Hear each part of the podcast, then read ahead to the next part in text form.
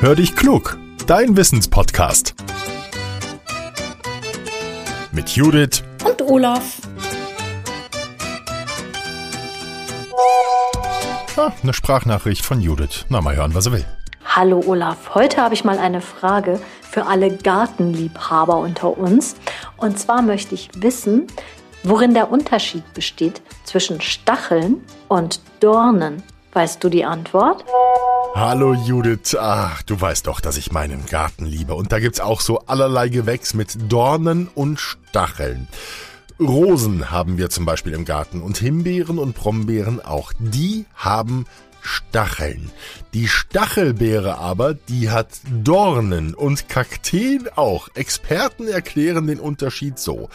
Stacheln sitzen nur auf der Oberfläche einer Pflanze und sind nach unten gerichtet. Bei Rosen zum Beispiel können wir sie leicht abbrechen, wir verletzen uns dann nicht mehr.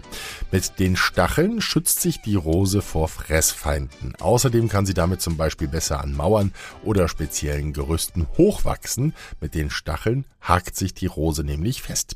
Bei Dornen verhält es sich anders. Die wachsen aus dem verholzten Stiel der Pflanze heraus und sind nach oben gerichtet und es ist eben nicht so leicht, sie einfach abzubrechen. Entfernen wir beispielsweise den Dorn an einem Kaktus, dann machen wir auch tiefer liegende Schichten kaputt. Die Dornen schützen die Pflanzen ebenfalls vor Fressfeinden.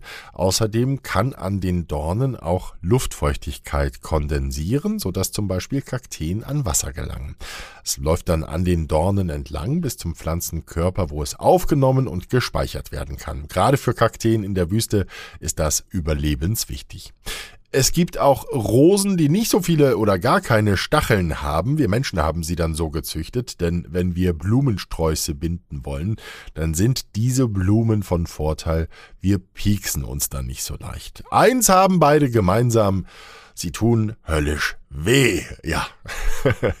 Frage beantwortet. Wenn ihr auch mal eine spannende, dornige oder stachelige Wissensfrage für uns habt, dann nehmt sie bitte als Sprachmemo auf und schickt sie an hallo at podcast-factory.de oder nutzt unsere Speakpipe.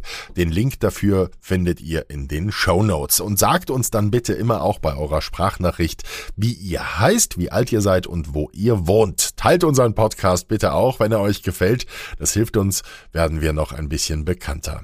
Ihr wisst ja, diesen Podcast zu produzieren, das macht uns große Freude. Wir wollen von unserer Arbeit aber auch leben können und deshalb haben wir jetzt eine Seite bei steady.com eingerichtet. Ihr könnt uns dort zum Beispiel einfach mal einen Kaffee ausgeben oder uns ein kleines Geschenk machen, wenn ihr uns regelmäßig hört. Ihr zeigt uns damit, dass ihr unseren Podcast und unsere Arbeit schätzt und wir freuen uns riesig, wenn ihr freiwillig etwas spendet. Dann können wir nämlich auch weiterhin auf Werbung verzichten. Das fände ich persönlich auch sehr gut. Ein herzliches Dankeschön an alle, die das schon machen und an die, die es jetzt vorhaben. Bis zum nächsten Mittwoch. Ich freue mich drauf. Euer Olaf.